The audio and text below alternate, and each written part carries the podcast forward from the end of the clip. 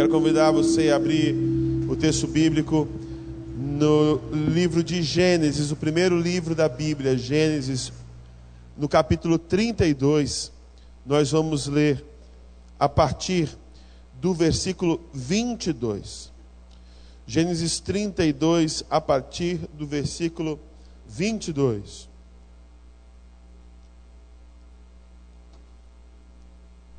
Para você que gosta de anotar aí sermão, o título desse sermão é O Encontro Chocante. Um encontro chocante.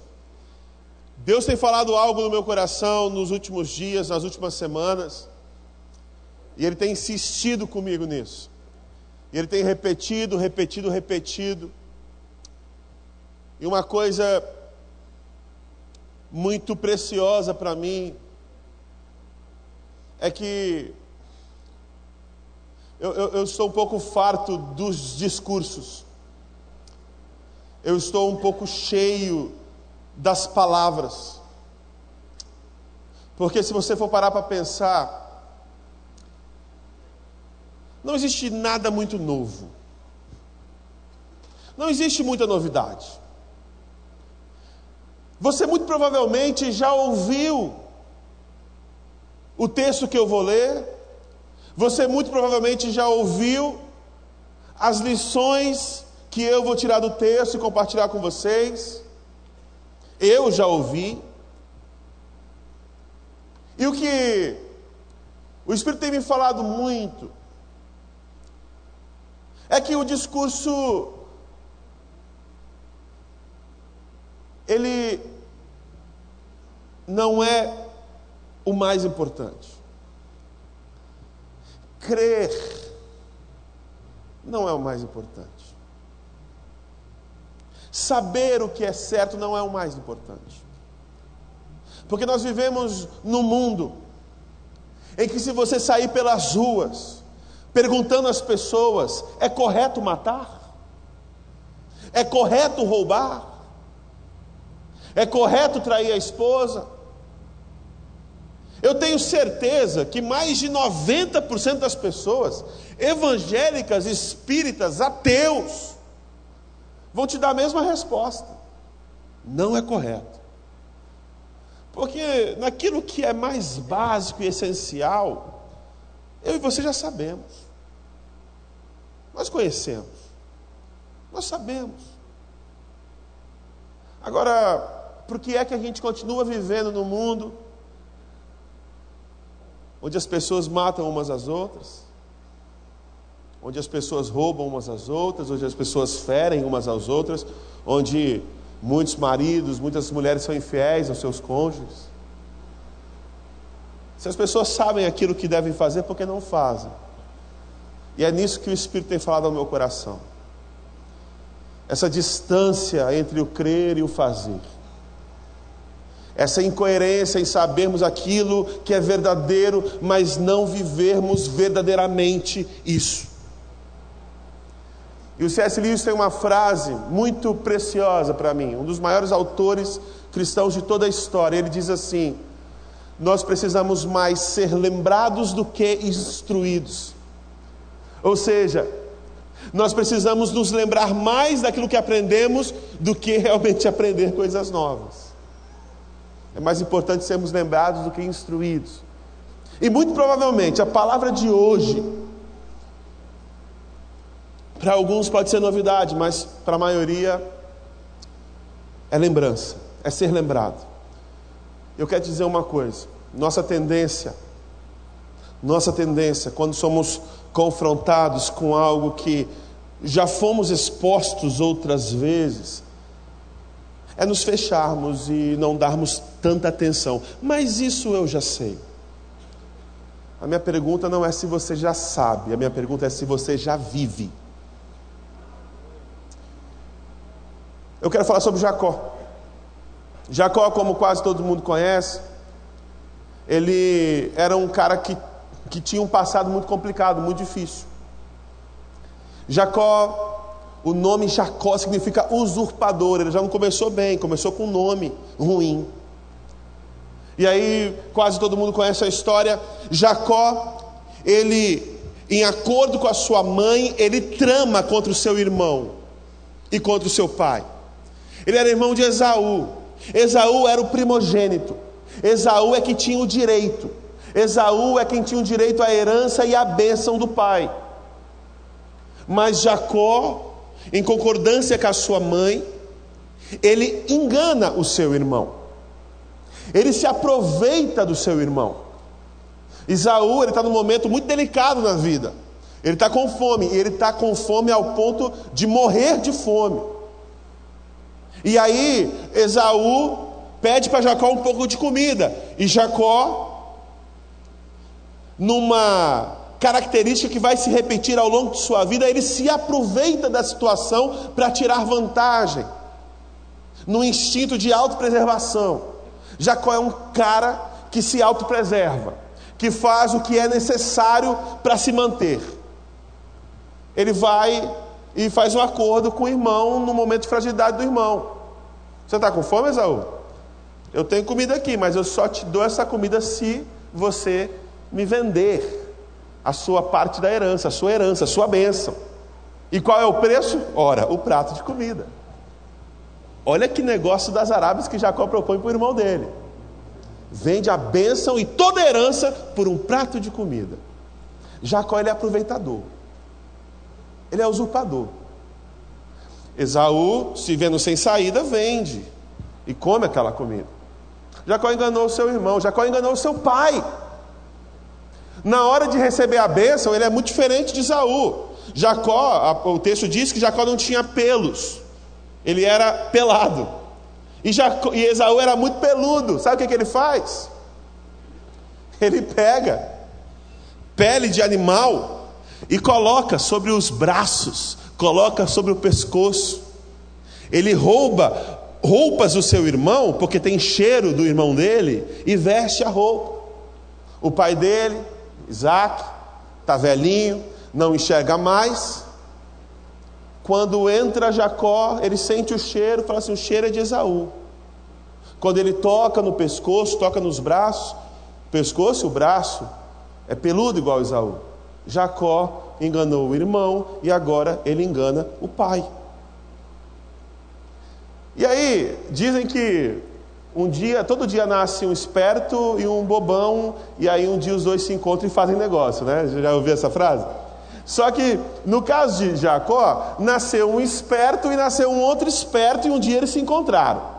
Jacó encontra um cara chamado Labão. E esse Labão, ele era esperto igual Jacó. E aí Jacó se apaixona pela filha de Labão. Mas na hora do vamos ver, Labão engana Jacó e dá uma outra filha para ele que não era que Jacó queria. O enganador agora é enganado, ele prova do próprio veneno. Só que o que aconteceu?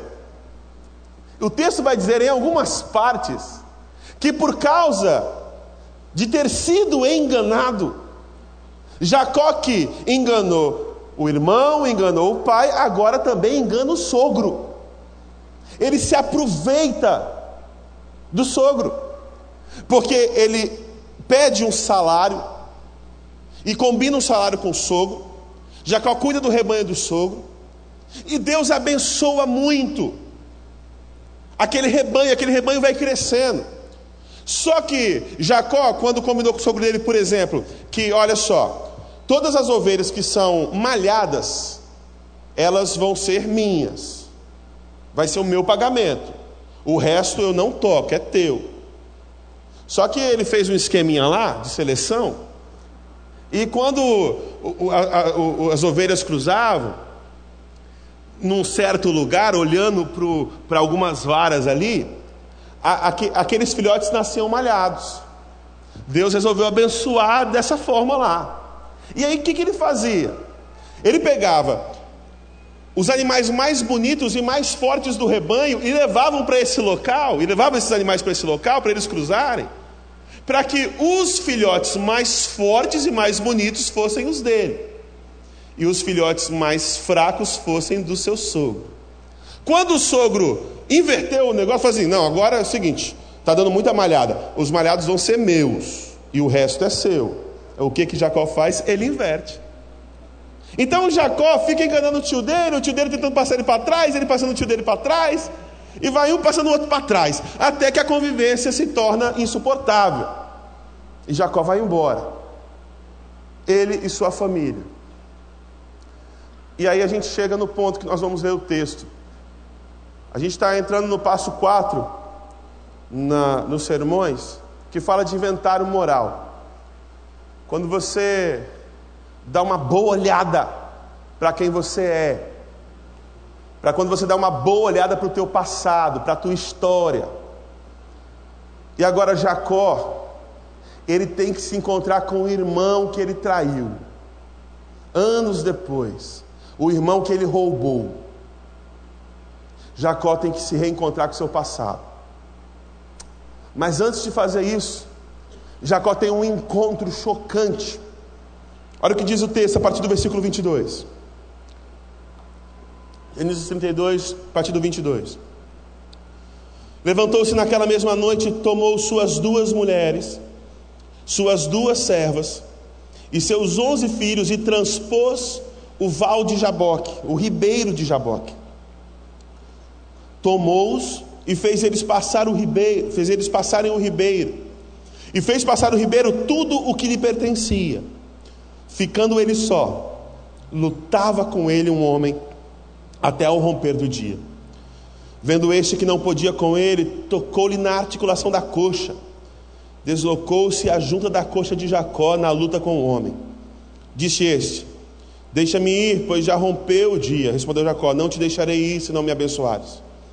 Perguntou-lhe, pois, como te chamas? Ele respondeu, Jacó.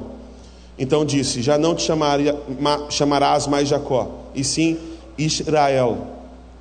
Pois como príncipe lutastes com Deus e com os homens e prevaleceste. Tomou Jacó, tornou Jacó. Dize: Rogo-te, como te chamas? Respondeu ele. Por que perguntas pelo meu nome? E o abençoou ali. E aquele lugar chamou Jacó Peniel, pois viu Deus face a face e a minha vida foi salva. Vamos orar mais uma vez, Senhor? Eu te peço que por graça e misericórdia o Senhor me use para falar ao coração dos meus irmãos aquilo que o Senhor falou ao meu coração. E eu te peço, meu Pai, que mais do que saber, nós sejamos aquilo que o Senhor quer que nós sejamos que haja transformação em nossa vida, em nosso caráter. Essa é a minha oração. No nome de Jesus, o povo de Deus diz: Amém. O encontro que Jacó tem aqui é um encontro muito interessante. Ele vai encontrar com o seu irmão Isaú e ele manda todo mundo ir na frente. E ele passa à frente os seus bois, os seus jumentos, os seus camelos, os seus servos, todas as suas posses, todas as suas riquezas. E por fim ele passa os seus filhos, as suas esposas e as suas servas. Um ribeiro chamado Jaboque. E quando Jacó se encontra sozinho, quando ele não tem mais ninguém com ele, ele tem um encontro com Deus. Por que, que isso é importante para mim e para você? Porque nós só encontramos Deus de verdade quando nós nos expimos de tudo aquilo que nós temos e de tudo aquilo que nós somos.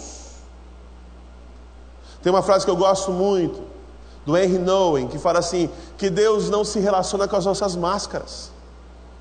Deus não se relaciona com quem nós pretendemos ser, com quem nós fingimos ser. Deus só pode se relacionar de verdade com quem nós somos. Deus só se relaciona com quem nós somos na intimidade.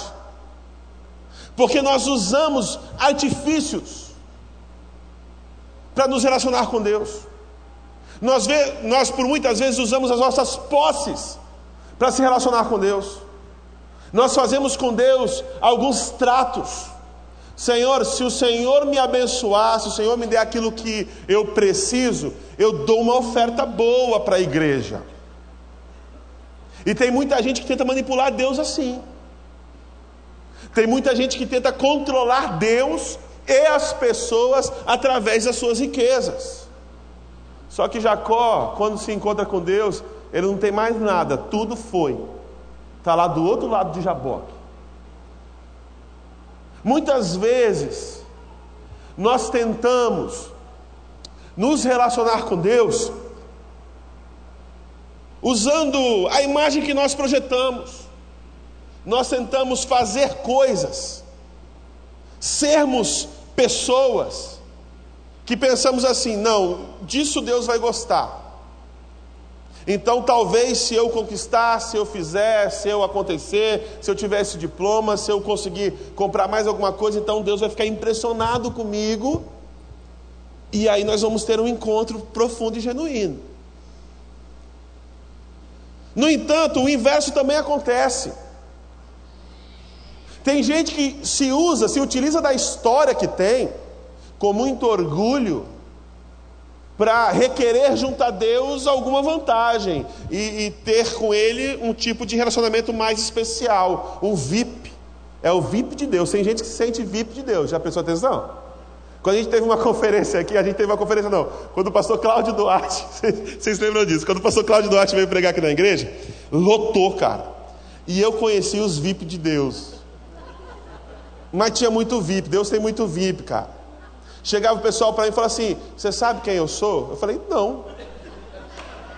Não sei quem você é. Eu sou o, o fulano de tal, pastor da igreja tal. Eu falei: Então eu devia estar tá lá. E o pessoal que se sente muito importante: Não, arruma um lugar para eu sentar. Porque está cheio, eu não vou ficar aqui na tenda. Tinha muita gente aqui na tenda. A pessoa se utiliza da sua história, dos seus títulos, para tentar ter um tipo de relacionamento com Deus mais especial. Só que o inverso também acontece.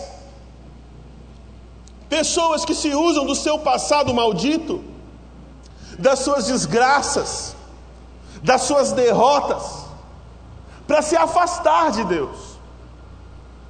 Eu não sou digno, eu não mereço, eu tenho um passado horrível, é impossível que Deus tenha comigo um relacionamento, e nós utilizamos a nossa história para afastar Deus, assim também como para atraí-lo quando nos convém. É por isso que Deus só encontrou Jacó quando Jacó ficou livre dessas coisas. Passou riqueza, passou relacionamentos, passou tudo para o outro lado. Quem ficou ali foi Jacó. Jacó. Sem enfeite, sem nenhuma estrutura que o pudesse torná-lo mais do que ele era. E ali Deus se encontra com ele, meu irmão.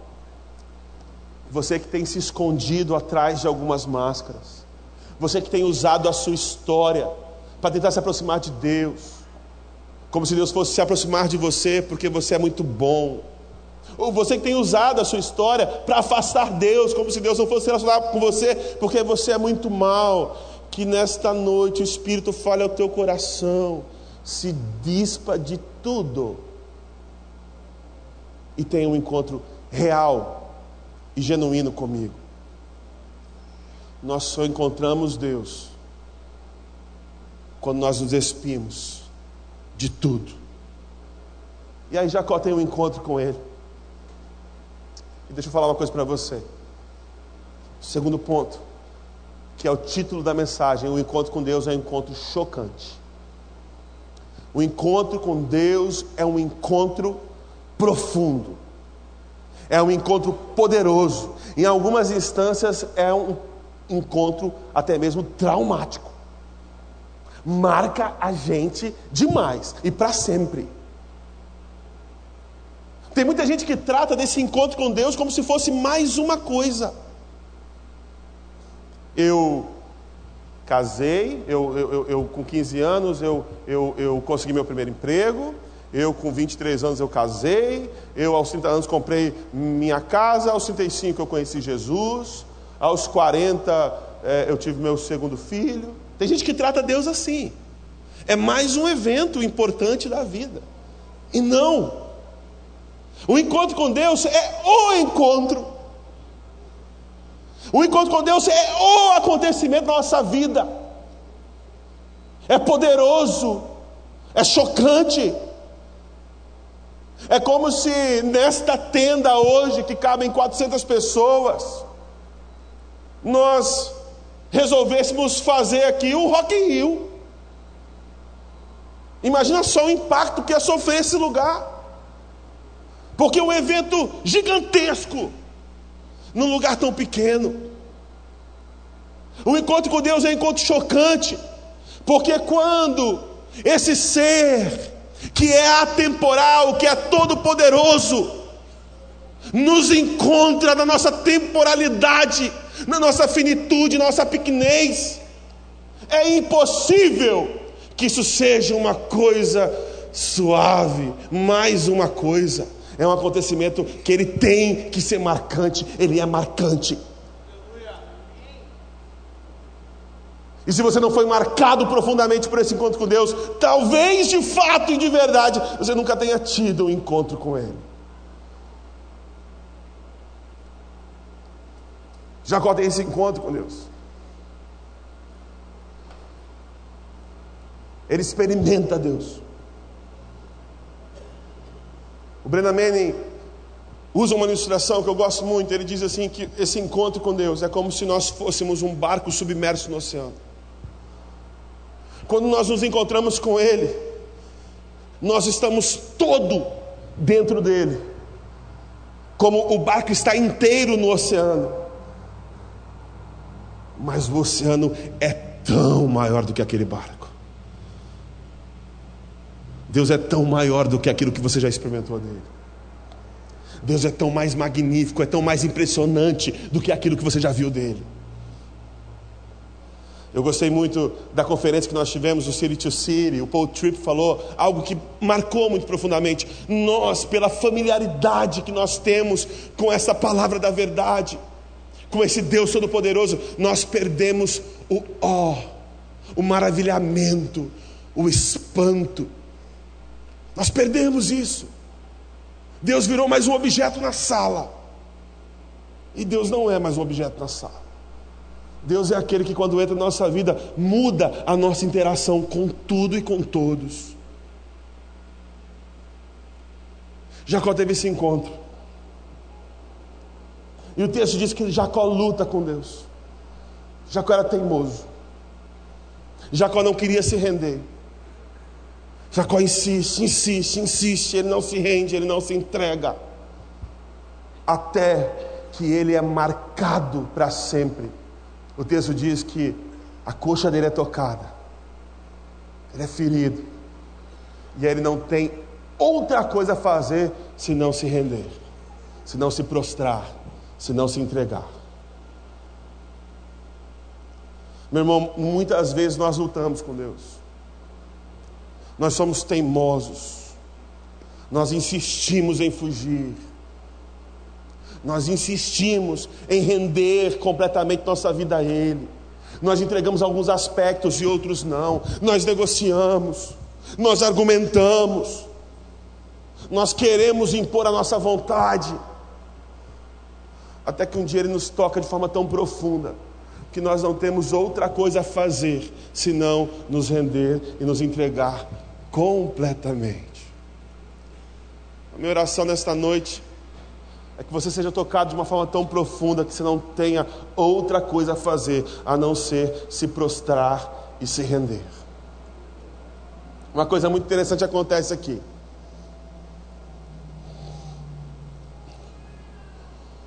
O encontro com Deus acontece quando nós nos despimos. O encontro com Deus é um encontro marcante. Mas o encontro com Deus transforma quem nós somos. E eu quero voltar àquilo que eu falei no começo.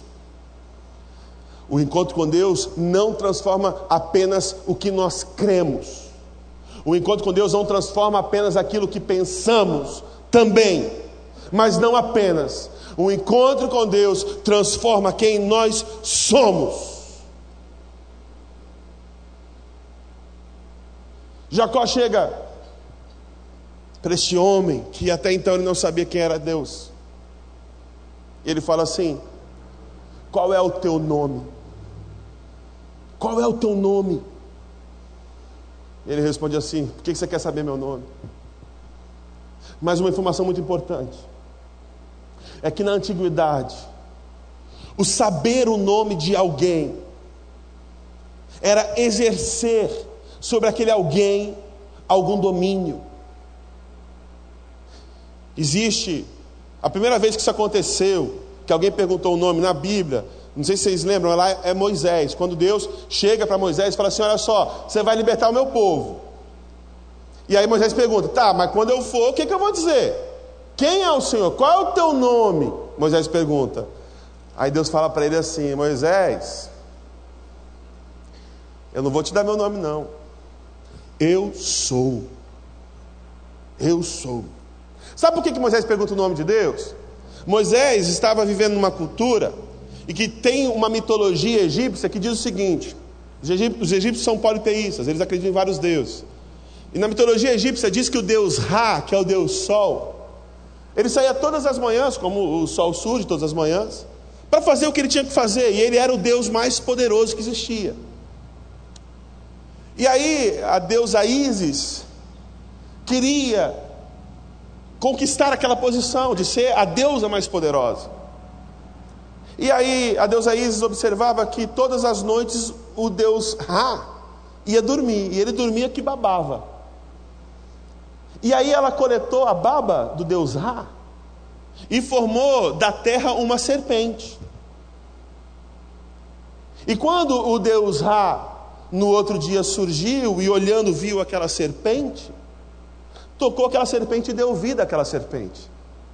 Mas porque aquela serpente não foi criada por ele, aquela serpente foi e picou ele. E ele adoeceu. E quem veio cuidar foi a Isis. E nos delírios febris do Deus Ra, ela pergunta para ele qual é o teu nome. E ele fala o nome que ele, que ele tem. E aí, por saber o nome dele, ela domina sobre ele. E ela se torna a deusa mais poderosa. Moisés conhecia essa história. Aí Moisés pergunta para Deus: Qual o teu nome? Ele fala assim: Eu não vou te falar meu nome. Eu sou. Ninguém pode dominar sobre mim. Eu sou. Eu estou presente. Quer você queira, quer não, eu sou. Jacó chega para Deus e pergunta: Qual é o teu nome? Ele falou assim: Eu não vou te falar meu nome, mas eu vou te dar um novo nome. Deus é aquele que não se deixa ser dominado. Deus é aquele que não se rende. Mas Deus é aquele que nos rende rende a nossa história e nos dá um novo nome. Jacó, o usurpador, agora é chamado por Deus de Israel. Israel, aquele que luta com Deus. Em outras traduções, aquele que é vitorioso, aquele que anda lado a lado com Deus.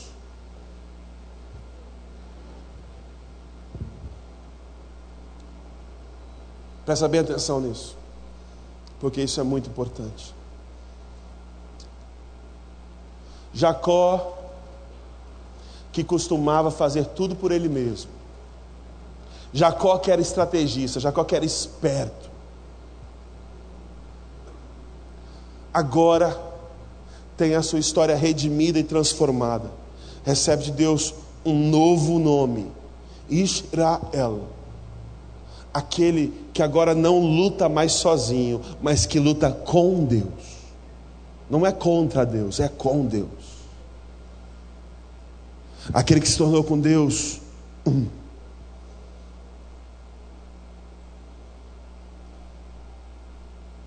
Jesus fala sobre isso. Jesus, inclusive, ora por isso. Ele fala: Pai, que eles sejam um, assim como eu sou um contigo. E que eles sejam um contigo. Eu conversava com um casal mais cedo, e eu disse isso a eles. Deus não quer conosco um relacionamento íntimo.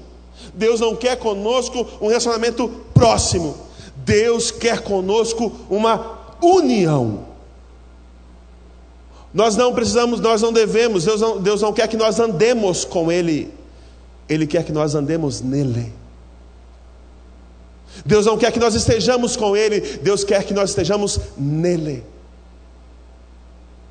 Que nós sejamos um com Ele, e quando isso acontece, nós somos transformados.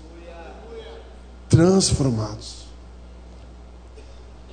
Olha que coisa interessante.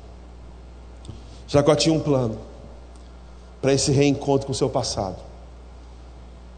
Ele planejou o seguinte: olha, pode ser, é muito provável que Isaú vai querer se vingar de mim.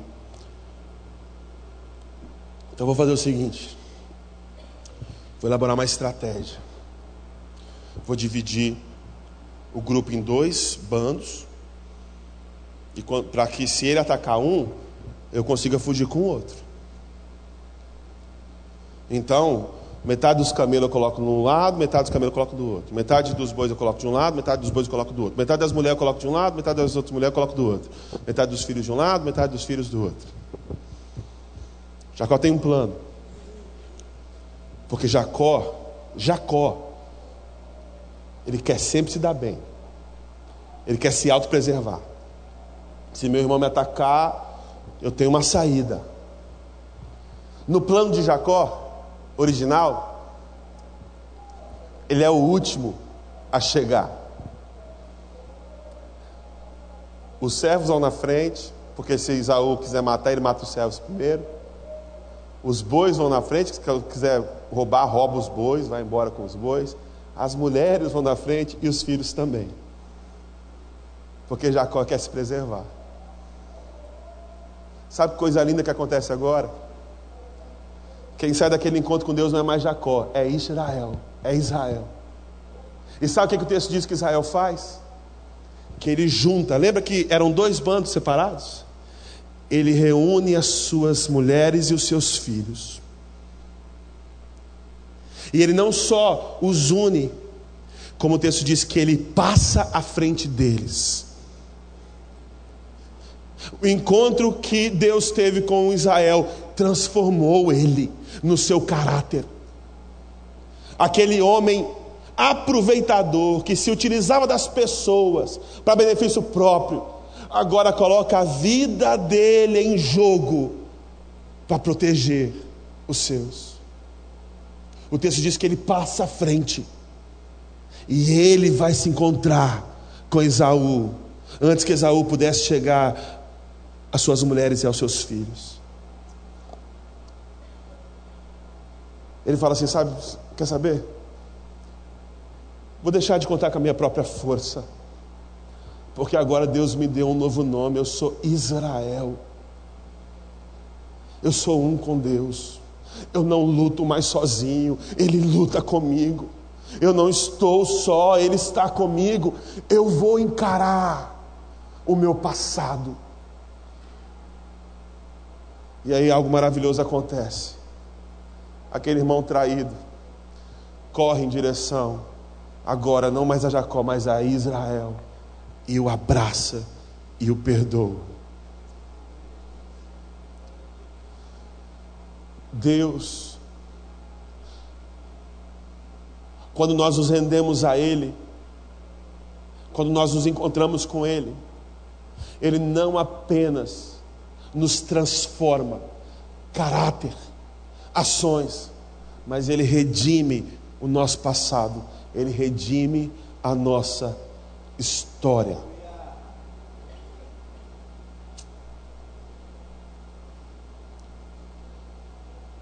Meu irmão, o apóstolo Paulo, ele teve um encontro desses. A caminho de Damasco, Jesus aparece para ele. E como eu disse aqui, o encontro com Deus é um encontro chocante.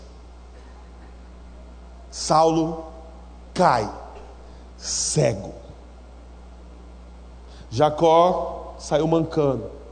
Saulo saiu cego. mas ele também se rendeu a Deus.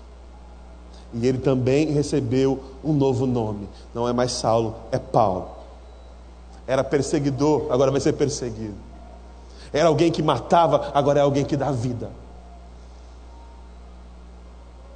Eu acho lindo quando Paulo diz assim: Hoje não sou eu mais quem vivo, mas Cristo vive em mim.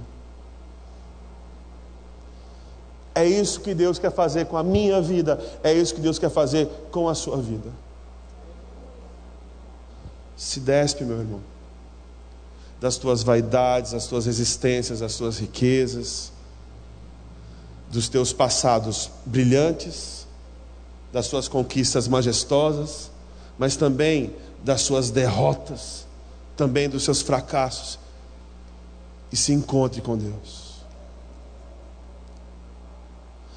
Seja impactado por este encontro e tenha a sua vida para sempre transformada e seu passado redimido. Você pode fechar os seus olhos?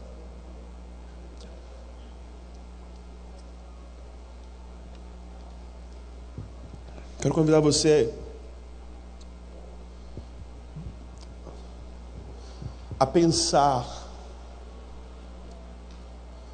no nível prático Quais são as coisas que eu tenho usado para me relacionar com Deus? Quais são os trunfos que eu tenho tido na minha aproximação com Ele?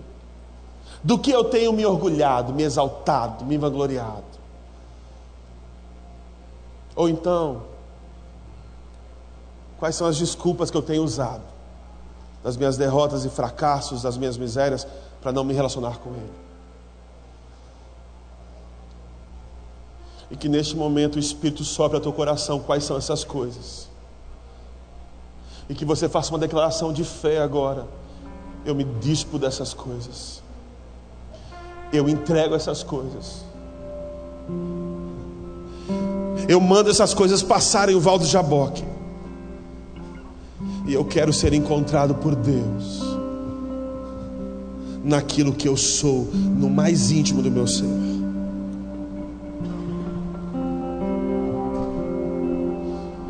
O Espírito te encontre agora.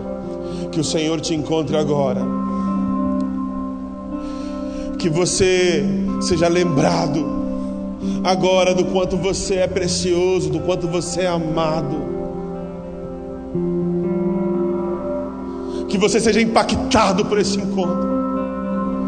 Que você se dê conta que o ser todo-poderoso, que o Criador do universo, dos céus e da terra, quer se tornar um com você, quer habitar em você, no seu coração.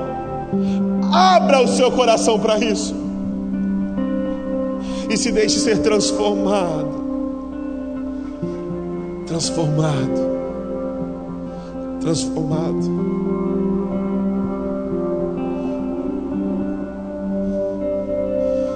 Você deixa o Espírito agora dizer ao teu coração quais são as estratégias que você estava usando que agora vão ser mudadas.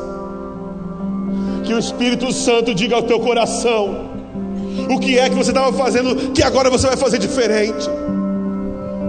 Porque você não é mais usurpador, você não é mais enganador, você não é mais sozinho, você agora é Israel, é povo de Deus. Deus luta com você, Deus luta por você. Não importa qual seja a sua história, o seu passado, de glórias ou de derrotas, Deus quer te dar um novo nome, reescrever a sua história e redimir o seu passado.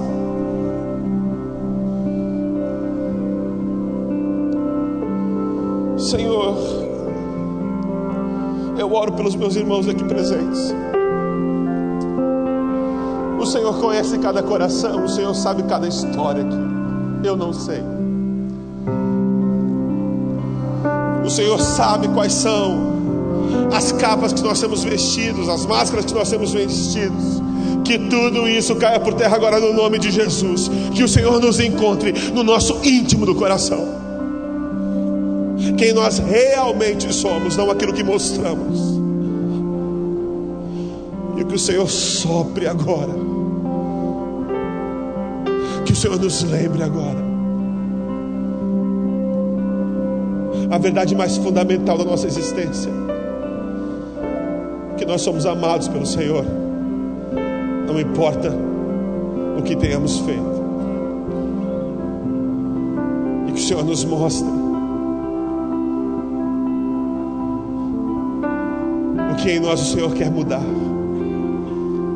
E que o Senhor mude. Que as nossas crenças, que a nossa fé, que o nosso conhecimento saia de nossa cabeça e agora habite o nosso coração e se reflita em tudo que nós fizermos. Essa é a minha oração.